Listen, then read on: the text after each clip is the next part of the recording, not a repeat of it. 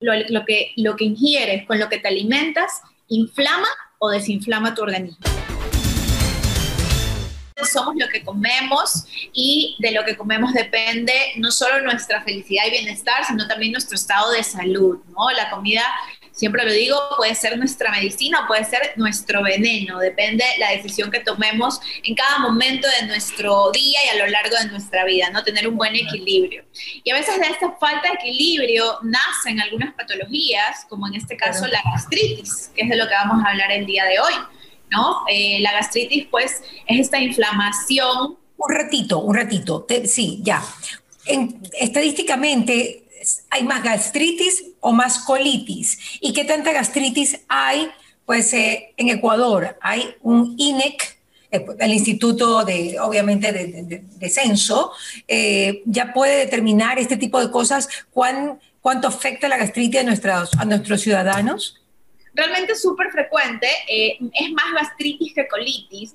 No te diría que realmente porque así no es, porque no, no se diagnostica. Muchas personas, te puedo decir que vienen incluso a consulta y no saben que tienen una colitis. La gastritis sí es un poco más frecuente, incluso eh, te la diagnostica el médico clínico, ¿no? no es necesario a veces ir a un gastroenterólogo, hay pacientes que ya es su médico de cabecera, aunque lo ideal sería que se lo diagnosticara un gastroenterólogo, ya es tan frecuente que los clínicos ya lo diagnostican e incluso lo tratan, ¿no? Lo lamentable es que hay pacientes que se acostumbran a vivir con esto, se acostumbran a vivir con el malestar, se acostumbran a vivir con el dolor, con la acidez, con los gases que puede ocasionar esta gastritis y creen que la solución solamente es la pastillita, cuando realmente el 80% de la recuperación de la gastritis es también por parte de la alimentación, porque al final del camino se irritó o bien por una bacteria que viene por lo general también de la alimentación o se irritó bien por malos hábitos. Ok, perfecto. ¿Cuál es el peor de los hábitos para la gastritis? Salud, mi Comidas copiosas. Ah, copiosas, más que el café. El café es un irritante, el alcohol es un irritante, el ají es un irritante, pero realmente la mayor causa suelen ser, aparte del Helicobacter pylori, ¿no? que es la principal causa de la gastritis, ¿no? el contagio del Helicobacter pylori, luego viene lo que son hábitos y serían las comidas copiosas, es decir, mucha cantidad, el arroz con menestra, chuleta, patacones, salsa a las 10 de la noche. O sea, comidas muy copiosas que obviamente permanecen demasiado tiempo en el estómago, el aparato digestivo tiene que enviar jugos gástricos ácidos que están ahí intentando, intentando, intentando digerir esta cantidad tan grande de comida que a la larga pues las paredes del estómago están diseñadas para soportar esta acidez, pero no durante un tiempo tan prolongado como puede ser requerido en caso de que hagas pues estas comidas tan copiosas. Entonces, yo sí lo determinaría principalmente como las comidas copiosas, digamos abundantes, altas en grasa y difíciles de digerir. Altas en grasa, pero ¿de qué tipo de grasa? Grasas malas, ¿no? Grasas, eh, de, digamos, saturadas, que son lo que claro. Es que por lo general el hábito son las grasas saturadas, es muy difícil que tú me Pero Jessica, ya, pero sabes que ahí sí yo un poquito quiero cuestionar un, punto importante. Eh, las grasas saturadas, cuando se las hace a nivel de, de, keto, ¿ok? De, de, solo comer grasas saturadas y solo comer proteínas, ¿ok? Y, y carbohidratos y azúcares en muy bajo nivel, tampoco te sientan tan mal. Entonces mi cuestionamiento es, ¿no será que la combinación de alimentos es lo que realmente puede afectar a tu organismo o la forma en cómo tú lo comes, que mastiques poco o tal vez comer apurado o tal vez que no conozcas mucho tu metabolismo y que tengas alergia a ciertos alimentos y no lo has sabido. ¿No crees que hay un poquito que englobarlo más ampliamente este tema? Lo que pasa es que igualmente, aunque hablemos de una dieta keto, ¿no? que basa eh, un alto porcentaje de su, de, su, ingesta calórica en grasas, incluso, o sea, toda dieta bien llevada es una dieta válida. Entonces, en este caso, la dieta keto es verdad que promueve el consumo de grasas, incluso saturada, grasas saturada incluso. Incluso grasas saturadas, pero igualmente las fracciona.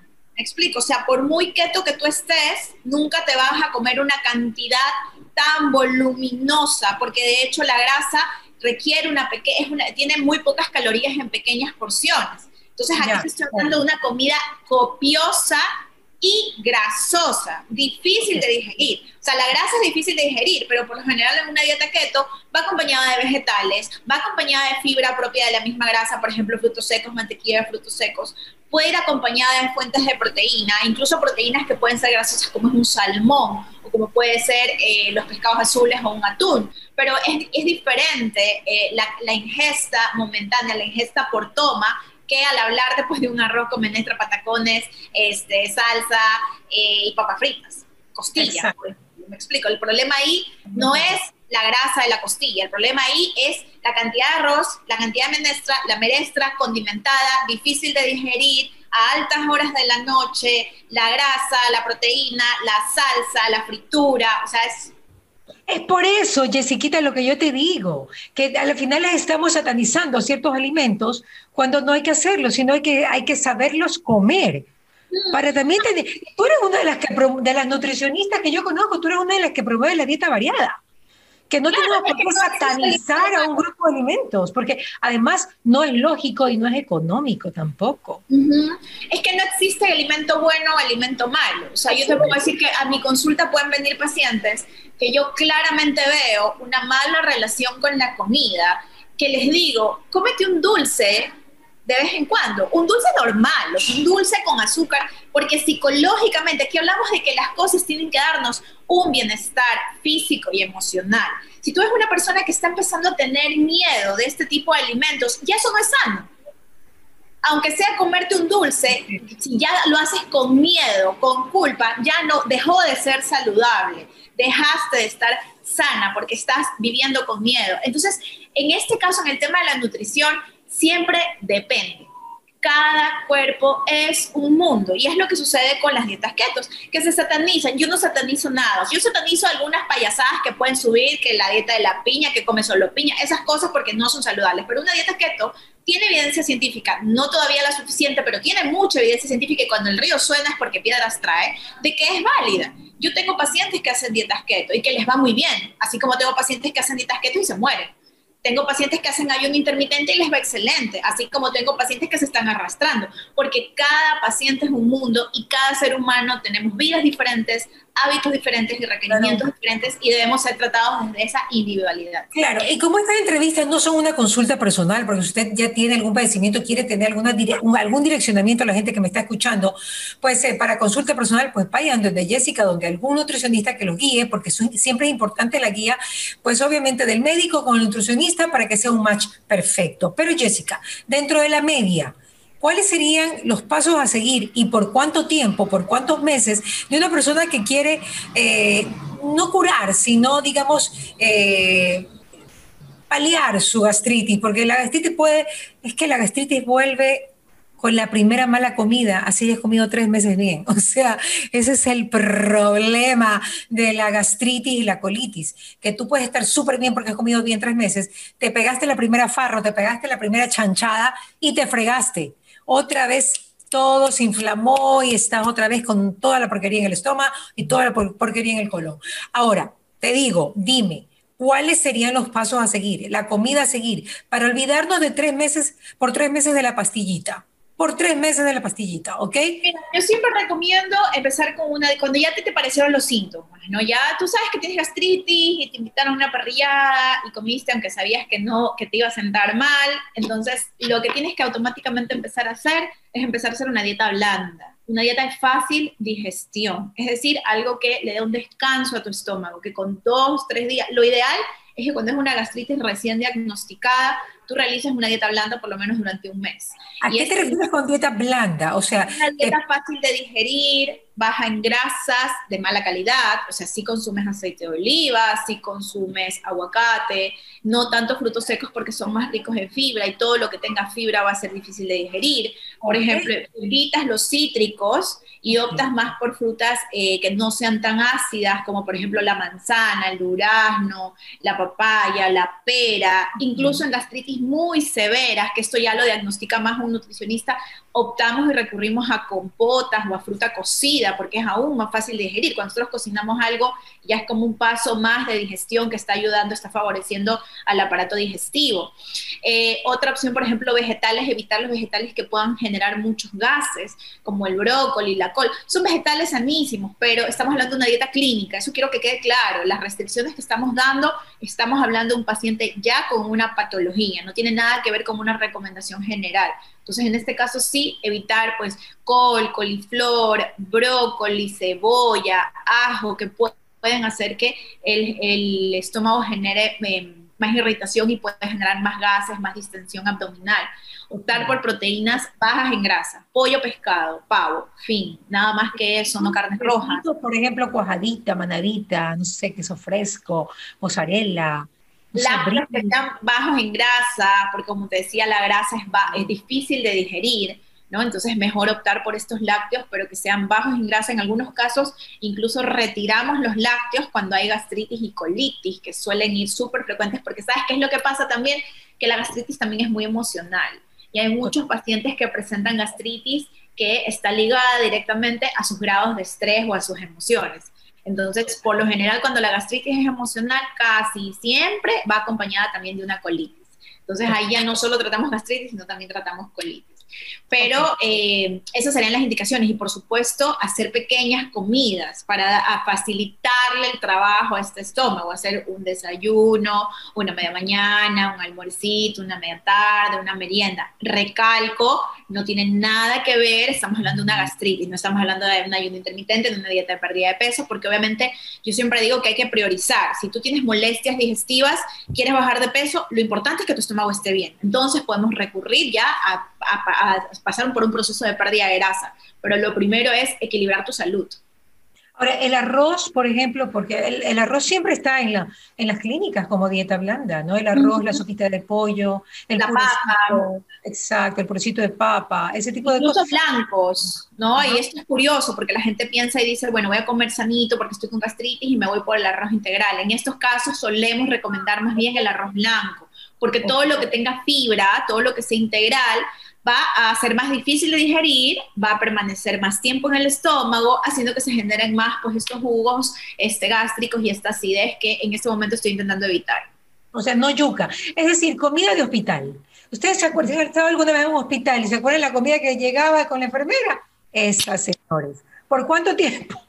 Mira, depende, hasta que empiecen a aparecer los desaparecer, perdón, los síntomas. Yo tengo pacientes que con dos semanas es suficiente, pacientes que con una semana mejoran mucho, depende de, la gravedad de la gastritis y de los síntomas, así como tengo pacientes que los he tenido en dieta blanda durante tres meses. Por eso creo que cuando se empiezan a aparecer este tipo de síntomas, sí es importante recurrir a un profesional que te vaya asesorando y que te vaya guiando, porque las cosas que puedes encontrar en internet son tenaces. O sea, yo tenía pacientes que se estaban tomando el menjurje no sé qué con no sé cuánto y les estaba sentando peor, se ven inflamado hasta el punto de casi hacerse úlceras. Entonces hay que tener mucho cuidado porque realmente, y no dejarlo que avance tampoco, no acostumbrarnos a vivir con la molestia, porque recordemos que la gastritis es una de las primeras causas de cáncer de estómago, entonces hay que estar... Bueno, en verdad el Helicobacter pylori, ¿no? Más que la gastritis per se, pero también es una consecuencia del Helicobacter, ¿no? Y también este, el tema de disfagia, problemas de esófago, ¿no? Porque la gastritis no tratada secunda a un reflujo gastroesofágico. Recordemos que nuestro esófago está diseñado para soportar que el alimento entre y se supone que aquí se bloquea y ya no regresa, pero si nosotros tenemos una gastritis crónica de mucho tiempo de evolución y mal manejo, esta valvulita se queda abierta siempre. Entonces, así como entra el alimento, se puede regresar y el esófago sí que no está diseñado para soportar la acidez del contenido gástrico. Y por, eso es que, por eso es que ahí están los omeprazol, ¿no? O sea, por eso el omeprazol es tan utilizado ahora, porque te cierra esa valvulita, porque esos jugos gástricos te dejan ronca, te dañan el esófago. O sea, realmente eso es un tema súper complicado, los jugos gástricos, que los jugos gástricos, o sea, yo, yo, quisiera alguna vez ver cómo un jugo gástrico trabaja. El jugo gástrico es capaz de destruir cualquier cosa. O sea, es, realmente un ácido muy fuerte, corroe todo lo que entra. Claro, pero por eso, por eso, o sea, es como un ácido, efectivamente, o sea, es un ácido que está diseñado para digerir la comida. Pero si tú lo haces segregar en gran cantidad, obviamente pues va a ir arrasando con todo. Claro, claro. Y tampoco se puede abusar del omeprazol. O sea, el omeprazol. Estoy de acuerdo contigo, estoy de acuerdo contigo. No se puede. Hay que tener cuidado. O sea, si yo ya veo síntomas que no están siendo eh, solucionados con el tratamiento de, de omeprazol dictado por mi médico, tengo que volver al médico y buscar otra ayuda, pero no, o sea, hay personas que, el médico determina que tienen que vivir toda la vida con omeprazol y está bien porque el médico así lo debe determinar, pero tiene que estar guiado por un profesional. Yo sí veo muchos pacientes que es como que, ah, ya me acostumbré, omeprazol, omeprazol, omeprazol. Every day, every day, y chicos entre 25 y 30 años, Jessica, como si nada, ay no, todavía uno, porque ya tiene más de 50, ya tráeme el omeprazol, ya tráeme la caja de pastillas Chuso, pero un niño de 25 que, con caja de pastillas, ¿qué está pasando? Correcto, exactamente, ¿no? Pero es por estos abusos realmente. A veces el, tema del alcohol también, eh, la mala alimentación, estas comidas rápidas, harinas refinadas en las noches, la, pizza, la hamburguesa, las, las, papas fritas, este, comidas eh, o carnes incluso. Ahora la, la, gente también es muy carnívora, muy de parrilladas y la carne es realmente difícil de digerir. Ya, pero no, no solamente por la carne, porque te la sirven con papa, con la crema para la papa, con la ensalada, con todo. Luego vienen los chorizos y con hartísima grasa. Y luego lo has hecho en carbón, que el carbón, digamos, que tampoco es tan sano que se diga al momento de cocinar, etcétera, etcétera, etcétera. Y también puede venir con moro, ¿no? O sea. Son las porciones, son la parrilla no es la carne, la parrilla es la chanchada. O sea, con no, no, por ejemplo, tú puedes ir y, y, pides un corte de carne y te, te, comes tu porción, que era lo que hablábamos hace un momento de la dieta keto. La dieta keto no promueve una dieta hiperproteica, no es una dieta donde te puedes comer un pollo. La dieta keto es una dieta alta en grasas y suficiente en proteína, pero no te puedes ir a sentar a un lugar de parrilla y comerte un lomo de 500 gramos, es demasiado. Exacto, no hay duda. O sea, por, lo general vienen en 300 gramos, ¿no? Pero, pero hay gente que lo pide doble, no hay duda. Ahora, eh, lo, bueno sería 150 para mujer, 300 para hombre, ¿no? En gramos, en carne, claro. No, hasta 200 me iría, más bien fraccionado. 300 me parece demasiado, realmente. bueno, ya. Eh, Sí, es negociable, sí es negociable. Jessica, para finalizar, hay, hay algo que tú dijiste que me llamó mucho la atención, que de repente eso puede ser hasta el titular, Freddy, porque al final de cada programa con Freddy pensamos en los titulares, de, lo más importante que ha dicho el entrevistado, y es el hecho de que, ¿sabes qué, Jessica? Y es cierto lo que tú dices, la gente se acostumbra a vivir con dolores. Y eso sí es grave. Porque, te juro, yo que te entrevisto médico todos los días y que toda la vida he tenido familia de médicos, papás, hermanos, todo el día hablan de medicina al lado mío, tengo que competir, por eso estoy aprendiendo. Yo me pongo a pensar, vivimos con dolores y lo aceptamos, lo aceptamos. Un día vino el podólogo, no sé si te lo conté a ti, y porque tenía un uñerito, yo, bonito el uñerito, me lo sacó, me lo sacó la uñerita, y me dijo, ¿usted sabe que hay gente que vive con uñeros dos, tres, cuatro, cinco años, el dedo se les hace inmenso, que falta de pulcritud también, ¿no?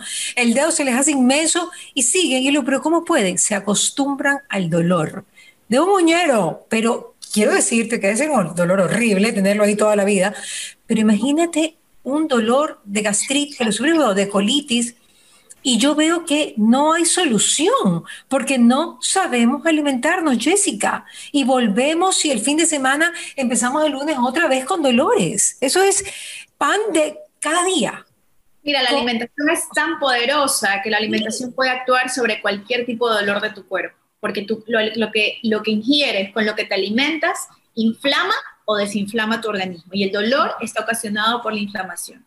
Yo me niego a aceptar que mis pacientes se acostumbren a vivir con dolores estomacales, con dolores intestinales, con dolores menstruales, dolores articulares, migrañas, eh, con cualquier tipo de padecimiento porque no es esto bienestar y depende mucho de los hábitos. En gran parte de la alimentación por supuesto otros hábitos, salud mental, eh, movimiento, actividad física, eh, son varios puntos, pero la alimentación es crucial y no nos podemos olvidar, no nos acostumbremos a que todo es solo la pastillita. Todo tipo de patología tiene su tratamiento nutricional y es lo que a veces las personas no, no lo saben. No es que no lo acepten, sino que muchos no lo saben, hay mucha ignorancia en ese tema. Mira, yo también voy a comenzar eh, un, nuevo, digamos, un, nuevo, una nueva etapa, así como, como los pintores, nueva etapa. Ya pasamos, gracias a Dios, la etapa del COVID. Ahora quisiera un poquito eh, entrar en la gastroenterología, de cómo nos sentimos eh, en, digamos, en el segundo cerebro, que es uno de los descubrimientos más importantes de este siglo, ¿no? Y realmente el sistema, el sistema digestivo es el segundo cerebro y, y, él hace que inclusive nos deprimamos, nos sintamos mal, que tengamos alergia. Y el otro día descubrí algo que, que tiene que ver con los hongos en el sistema digestivo. Hongos. Y eso voy a ir tratándolo, voy a hacer una serie de esto, así que Jessiquita, pues eh, no sé si sepas del tema, si no, informémonos todos para yo poder tener con los diferentes nutricionistas eh, este tema que es importante. La candidiasis, por ejemplo, yo no sabía que no solamente, o sea, no solamente era de la vagina, del aparato reproductivo y tal, sino que también la, la cándida, el hongo cándida, está en el sistema digestivo. Los ojos están allí y es eso lo que realmente también afecta para que ni siquiera podamos bajar bien de peso porque nos estanca. Así que este, vamos a pasar a esta etapa, vamos a pasar a, digamos, a esta nueva, esta nueva temporada, ya que es una serie, vamos a pasar a una nueva temporada y pues vamos, eh, Tatiana, a estar acordando contigo para poder conversar sobre los hongos en el aparato digestivo, que sería bueno aclararlo, porque pues eh, hay solución, hay solución, soluciones de hecho que no son tan complicadas, pero que la gente tiene que saberlo para poder darle soluciones. Y saber cuáles son los síntomas, porque a lo mejor lo tienen y ni lo saben. Exacto. Stay tuned, como dicen los gringos. Eh, manténganse en sintonía de Radio Fuego de Mariela TV. Gracias, mi Jessica. Un besito, una linda tarde. ¿Qué pasa con Mariela? Llegó a ustedes gracias al auspicio de Municipio de Guayaquil, Calipto, UTEC, ATM, Ceviches de la Rumiñahui, EQR, Urbaceo, Interagua, UTPL y Labo Médica.